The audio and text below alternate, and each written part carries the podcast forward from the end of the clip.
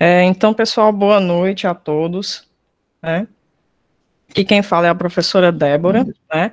Eu sou assessora aí da coordenação da Engenharia Civil da Universidade de Fortaleza, ok? E a gente vai iniciar mais um podcastionar Engenharia Civil, que tem como principal objetivo, né, elucidar áreas de atuação do engenheiro civil que são menos típicas, certo? É, hoje a gente vai conversar com o professor Anísio, o professor aí nosso da casa, certo? Engenheiro civil pela Universidade Federal do Piauí e atualmente servidor público na carreira de analista judiciário, certo? Atualmente ele é engenheiro do Tribunal Regional do Trabalho e exerce atividades na seção de controle da gestão administrativa e patrimonial, atuando em é, auditorias de obras públicas, certo? Atualmente também ele é consultor aí em hidrologia e drenagem urbana, certo? Então, inicialmente, professor Anísio, obrigado aí pela disponibilidade, tá certo? É... Agradeço imensamente, professora, mim é uma satisfação, uma honra é, renovada aqui ter esse momento de debate, de interação. Eu não trago respostas, mas posso ampliar os questionamentos juntos, é, junto com, com vocês. Estou à disposição, sim, professora. Perfeitamente, professor. Então, a gente vai começar com um tema mais direcionado à área de drenagem urbana, certo? É, é de conhecimento público é, os alagamentos que avenidas e trechos localizados aí na cidade de Fortaleza sofrem com é, esse tipo de problema. Temos como exemplo aí a Avenida Heráclito Graça e a 13 de Maio, e um dos estudantes nos perguntou, professor, como é que o engenheiro civil ele poderia atuar como forma de solucionar tais situações, tais problemas como esse? Muito bem.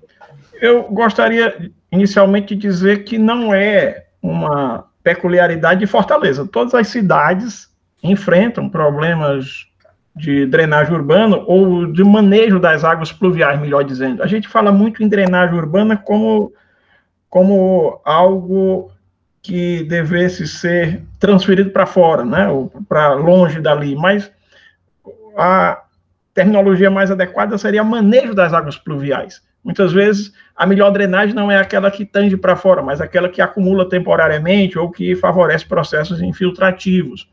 Quando você fala como deve o engenheiro atuar para resolver o problema, eu diria antes, professora Débora, que o engenheiro deveria atuar para não causar o problema. O engenheiro é por excelência, um, um, transformador do mundo. E ao transformar o mundo, ele também causa inúmeros problemas. E aí eu, eu me, me coloco, né, na mesma condição de cada um de vocês. Somos todos engenheiros, somos todos engenheiros e todos nós, de forma, é,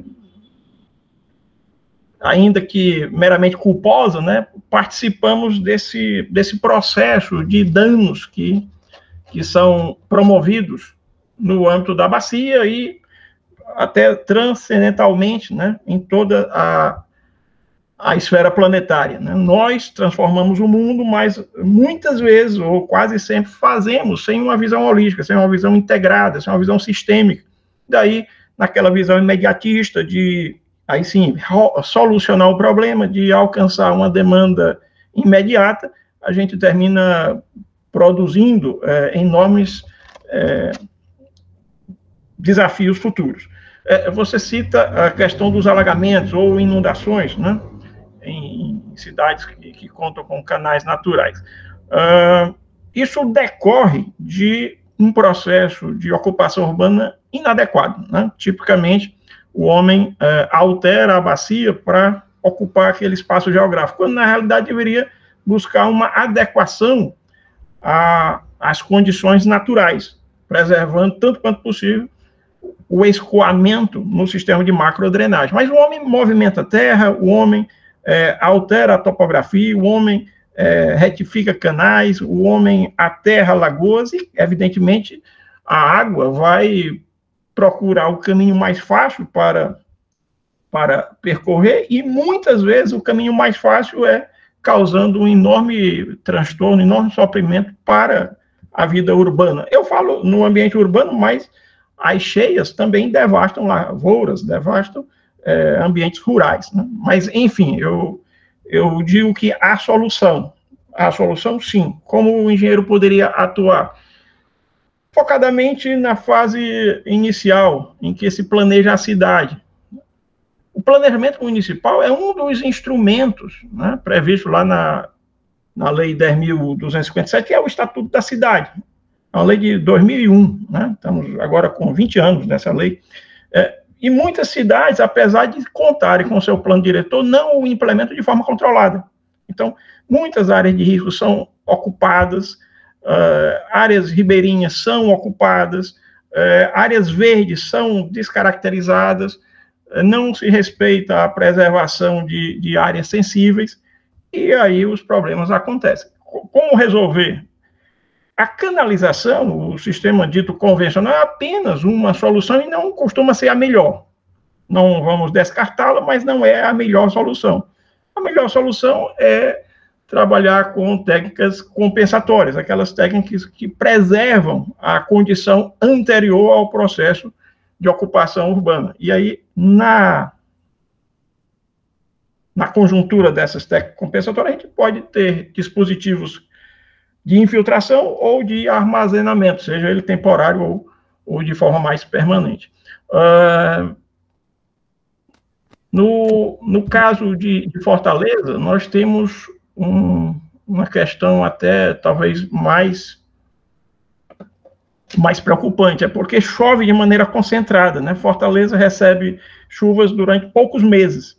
E aí a gente passa o restante do ano até a quadra chuvosa do ano seguinte sem ver chuva, né? Sem saber que as chuvas voltarão e causarão novos transtornos. E aí a gente termina é, esquecendo que investimento nessas áreas, e eu falo investimento, não é só investimento público, não, é investimento de cada um, é você cuidar é, do, do, seu lote, é você cuidar é, do, seu, do seu lixo, né, como você vai lançar os resíduos sólidos é, de forma acondicionada, tudo isso tem que ser levado em conta, aspectos que envolvem medidas estruturais e não estruturais. Perfeito. Se eu pudesse abreviar a resposta, professor, eu diria o seguinte: uh, melhor focar no planejamento e se, sequenciando o planejamento no controle. Então, essas duas palavras são essenciais: planejamento e controle. Hoje a gente fala muito em cidades resilientes. A gente nem deve é, buscar, né, numa, numa cena utópica, ah, vamos preparar a cidade para nunca haver alagamento, nunca haver inundação. Esses processos vão acontecer, vão acontecer com maior ou menor risco. O que a gente deve prover são dispositivos que acomodem a cidade com uma certa capacidade de regeneração. O que a gente costuma falar de resiliência, é o mesmo conceito lá da resistência dos materiais. Resiliência, capacidade de se recuperar, de se recompor. A cidade também deve buscar é, é, ter esses mecanismos de resiliência. Mas isso depende essencialmente do engenheiro. O engenheiro, ele é provocador do problema e depois ele é demandado para resolver. Melhor que ele atue para mitigar os problemas, né, ou para é, exercer processos menos impactantes. Perfeito, professor Anísio. É, aproveitando o gancho, professor, tivemos aqui ainda mais uma pergunta relacionada, mas principalmente em relação aos nossos egressos, né? Porque eles têm dúvida em relação ao mercado pós-pandemia para os profissionais da engenharia civil que trabalham nessa grande área, né, de recursos hídricos e infraestrutura. Então, na opinião do senhor, o senhor acha que existe um mercado pós-pandemia e se existe, falta profissionais qualificados? Professora, Uh, em 2010, 2012, né, entre 2010 e 2012, nós estávamos assim caminhando para grandes eventos internacionais no Brasil e chegou-se a cogitar a importação de profissionais de engenharia. Por quê? Porque o mercado estava sobreaquecido e não havia é, número suficiente de profissionais de engenharia. Hoje é o contrário, né? Hoje a gente tem uma oferta grande, mas isso é cíclico. O que eu quero dizer é que no cenário pós-pandemia nós vamos ter provavelmente escassez de profissionais, mas eu me refiro a profissionais qualificados. Profissionais não apenas com o diploma, mas com o recheio de diploma, com competência, com, com conhecimento, com compreensão sistêmica, com capacidade de enfrentamento das demandas e entendimento dos processos. Para os profissionais qualificados, eu acho que não há risco de faltar serviço. Pelo contrário, o cenário que eu vislumbro pós-pandemia é de escassez de profissionais. E esse é um cenário que não está muito longe na nossa história. Eu estou falando de uma década, há uma década, esse era o cenário. É, tínhamos muitos engenheiros vindo de fora, de Portugal principalmente, é, atuar no Brasil em razão das obras né, de infraestrutura em preparação para os eventos de Copa do Mundo, Copa das Confederações, Olimpíada e tal, em 2014, 2016. Então, nós estamos com o Brasil transformado num canteiro de obra. O Brasil, o Brasil tem uma demanda por obras infraestruturais, talvez como nenhum outro país do seu porte. O Brasil, que hoje está entre a décima, décima segunda economia do mundo, né, perdeu agora algumas posições, mas se você colocar o Brasil no ranking do PIB mundial e apurar as condições infraestruturais, você vai ver que o Brasil está muito mal posicionado. Ou seja, há muito a se fazer, há muito a ser melhorado. E eu falo isso na área de saneamento, na área de transporte. Nós temos é, uma matriz de transporte totalmente anacrônica, totalmente é, ineficiente, e isso tem que, é, tem que ser alterado, envolvendo profissionais de engenharia. Nós estamos falando de ferrovias, de hidrovias, de terminais portuários, de rodovias, tudo isso uh, vai demandar muito profissional de engenharia. Então, uh, a, a ideia é, se o profissional estiver capacitado, ele vai ter sempre oportunidade. Agora, eu costumo dizer nas nossas aulas, professora, uh, não é de brincadeira, eu falo com muita seriedade. A oportunidade é como a dúvida. O aluno, se ele ficar esperando que a dúvida surja, né, é, eu estou estudando aqui, eu não tenho nenhuma dúvida, porque, porque eu não fui atrás da dúvida. Assim também é a oportunidade. Eu só encontro a oportunidade se eu for atrás da oportunidade. E a melhor maneira é você se capacitar, é você se diferenciar. E nós somos é, abençoados por ter na Unifor uma excelência na formação acadêmica. O nosso aluno, o nosso egresso, pode é, efetivamente se sentir competitivo no melhor mercado, no mercado mais acirrado, porque ele tem uma formação acadêmica de excelência, como frisei. Então, é, eu não tenho medo, não tenho receio desse cenário. Eu tenho, eu tenho pavor é do cenário hoje, né, com essa pandemia que, que avança e a gente fica é, enclausurado em casa, isso realmente é, é, é aflitivo, né, é aflitivo. Mas o cenário pós-pandemia é de grandes oportunidades. Nós estamos numa guerra, né? E o cenário pós-guerra é sempre um cenário de muitas ações. E o Brasil vai retomar um ritmo de crescimento extraordinário, singular na sua história. Isso, isso é, é algo muito é, nítido né, no horizonte. Perfeito, professor.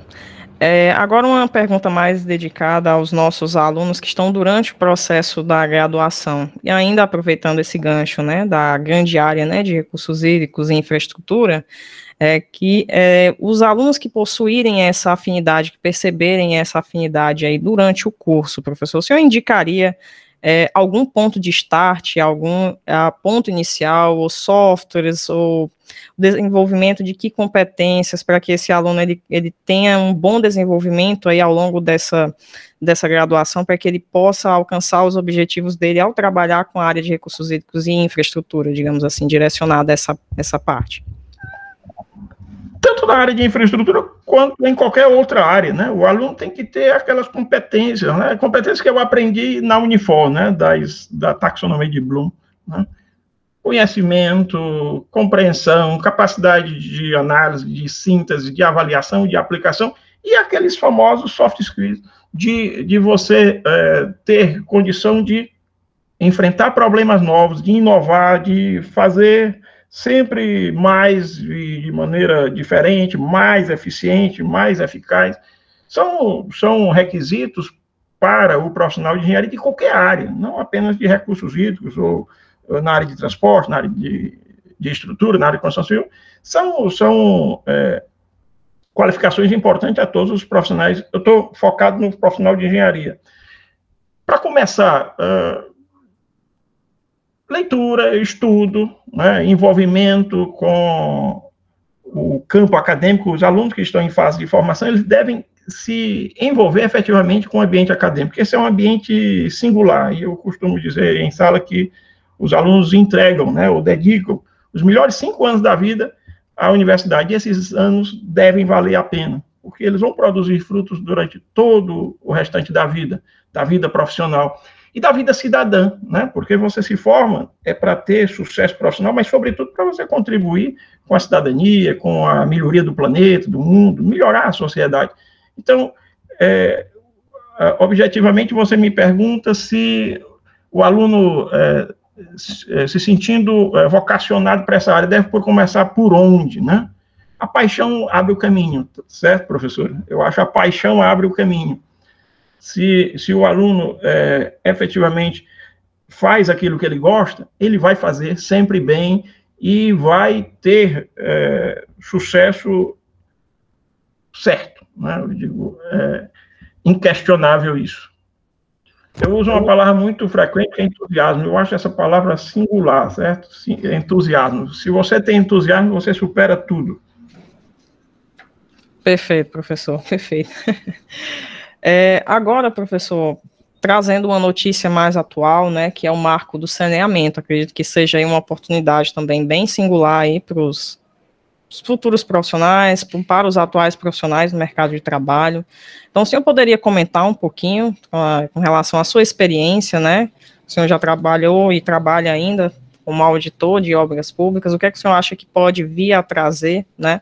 Esse, o, Brasil, o Brasil é um país que, que passa vergonha né, no, no, no, campo do saneamento básico. O Brasil é um país que tem é, mais de 45% de sua população sem coleta de esgoto, mais de 15% sem acesso à água tratada. No Brasil, não é para estar nessa situação. O Brasil é um país rico, o Brasil é um país, é, como diz o, o poema, né? Abençoado por Deus e bonito por natureza, mas nos envergonha no tocante às condições sanitárias. Então, o novo marco legal de saneamento a que você se refere, a, a lei 14.026, que foi sancionada em julho do ano passado, ela na realidade altera o marco anterior, que é a lei 11.445 de 2007, que estabelece metas que eu não diria assim tão,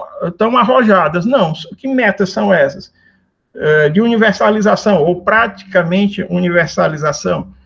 99% é, da população atendida com água potável até dezembro de 2033, estamos falando hoje em 2021, então daqui a 12 anos.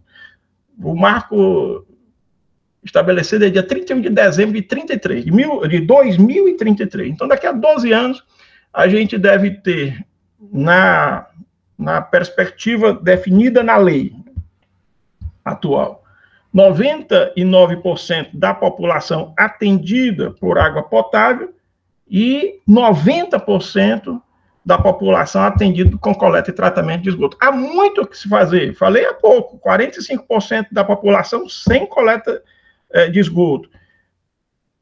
15% da população sem acesso à água tratada, o que é básico, né? O que é básico. Veja que isso tem um desdobramento fantástico, porque é, é sabido, inclusive a OMS reconhece esse dado estatístico, para cada um, uma unidade monetária, você pode falar em dólar, em euro, em real, para cada unidade monetária que você aplica saneamento, você economiza cinco na área uh, da, da, saúde, né, na área hospitalar, na área de tratamento de recuperação da saúde. Em termos de oportunidade, não há cenário mais promissor. Né? Se, por um lado, a gente diz que passa vergonha hoje, na perspectiva do profissional de engenharia, é um horizonte favorável, né? Favorável. Por quê? Porque vai requerer a participação ativa dos profissionais de engenharia. Agora, precisamos estar preparados para as oportunidades. As oportunidades não batem a porta, né? Nós temos que ir atrás e ir atrás com competência, né? Com, com capacitação. E eu re, reiterar, a Unifor proporciona é, é, essas condições. Né? Não, não é porque estejamos no Ceará, um estado pobre, de uma região pobre, que nós não temos é, condições de, de ter é, trabalho, de ter desempenho, ter sucesso fora do Nordeste, fora do Ceará ou mesmo fora do país. Então, temos um, um horizonte muito largo muito, e muito generosamente forte. Só para a gente falar em cifras, já que você falou do marco e falou em oportunidade de trabalho, os economistas apontam é, investimentos até 2033, 2033 é, é daqui a pouco, tá? A gente está falando aqui é, 2021, do, daqui a 12 anos, né? Investimento hoje, assim, falando em moeda de hoje, em torno de 700 bilhões, 700 bilhões de reais. É muito dinheiro, né? É muito dinheiro para é, para investimento. E não apenas investimento público, investimento, inclusive, em parceria público-privada. Então, há um, um, largo campo de oportunidade, não há dúvida quanto a isso.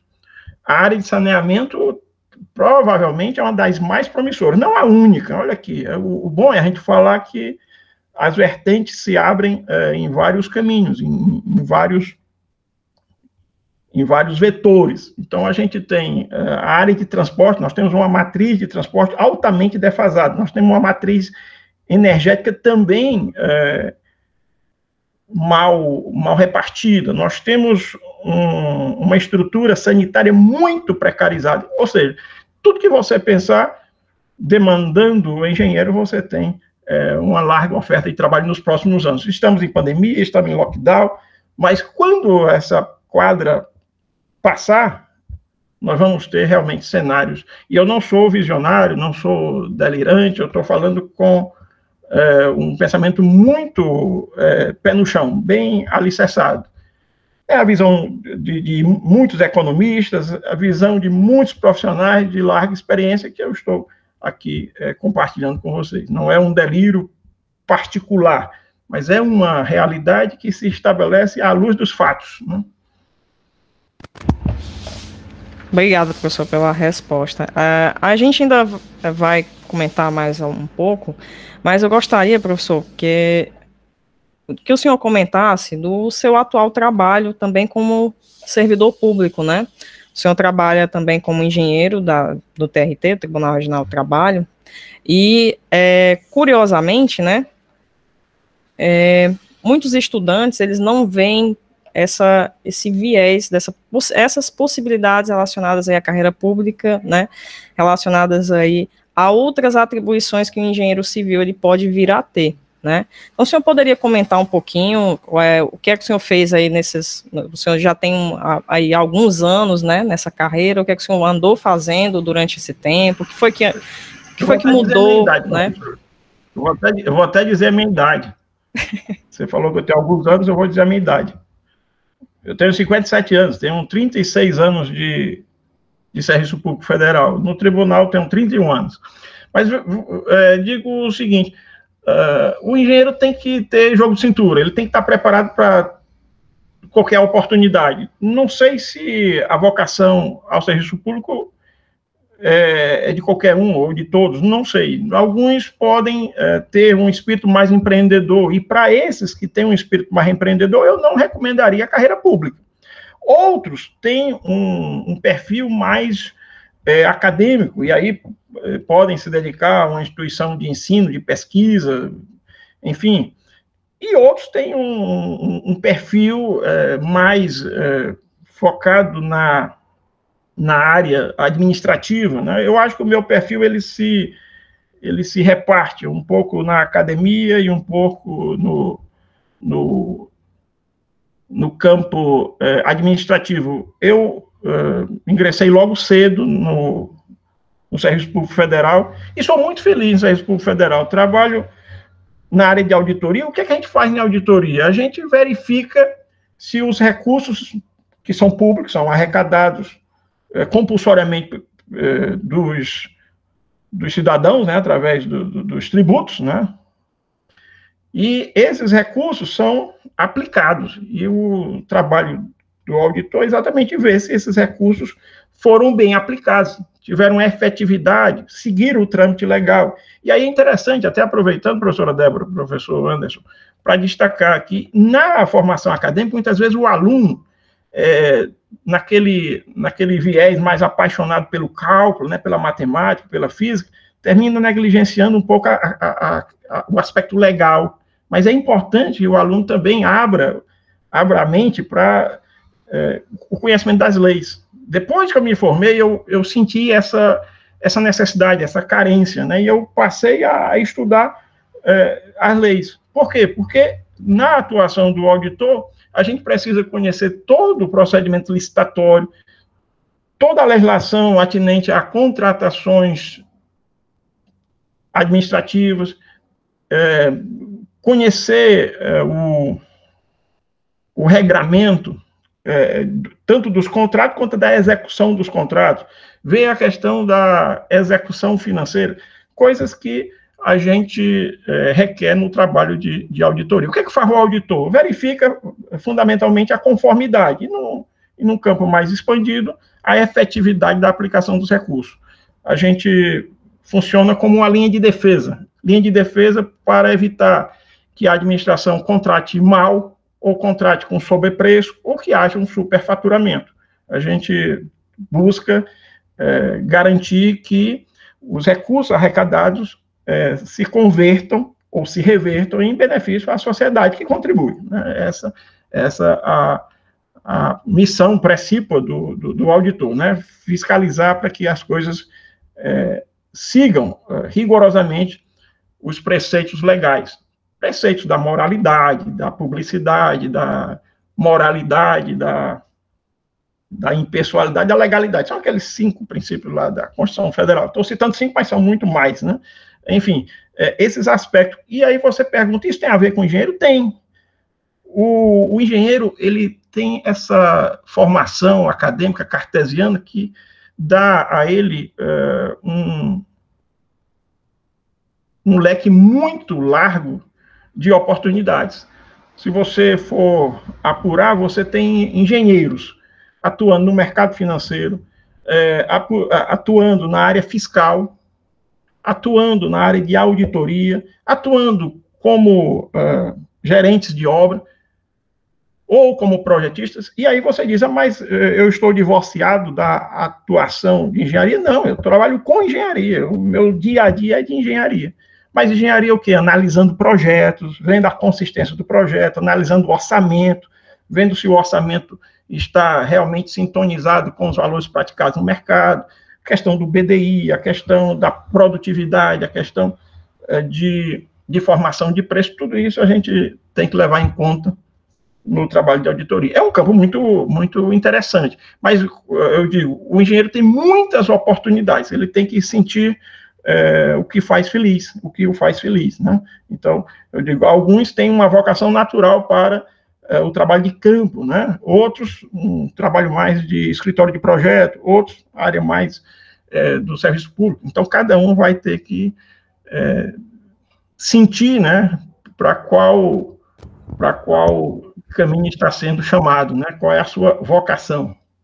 Mas o engenheiro deve ter, por outro lado, professora, só fazendo um, um, ajuste, né? um jogo de cintura, ou seja, ele tem que estar preparado para ter resiliência e capacidade de adaptação, porque os cenários mudam e ele tem que se acomodar bem em diversos cenários. Então, é uma característica muito positiva que o engenheiro traz da sua formação acadêmica, dessa formação cartesiana que a universidade nos oferece.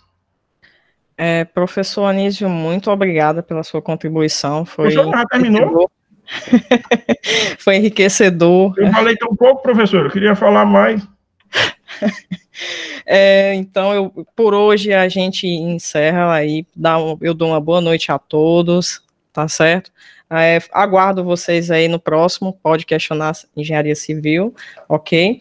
Quem tiver esquecido aí de é, fazer a assinatura da frequência no chat, tem o link que o professor Anderson passou, tá certo? Agradecendo aí novamente a disponibilidade do professor Anísio e a presença aí de todos, tá certo? Então...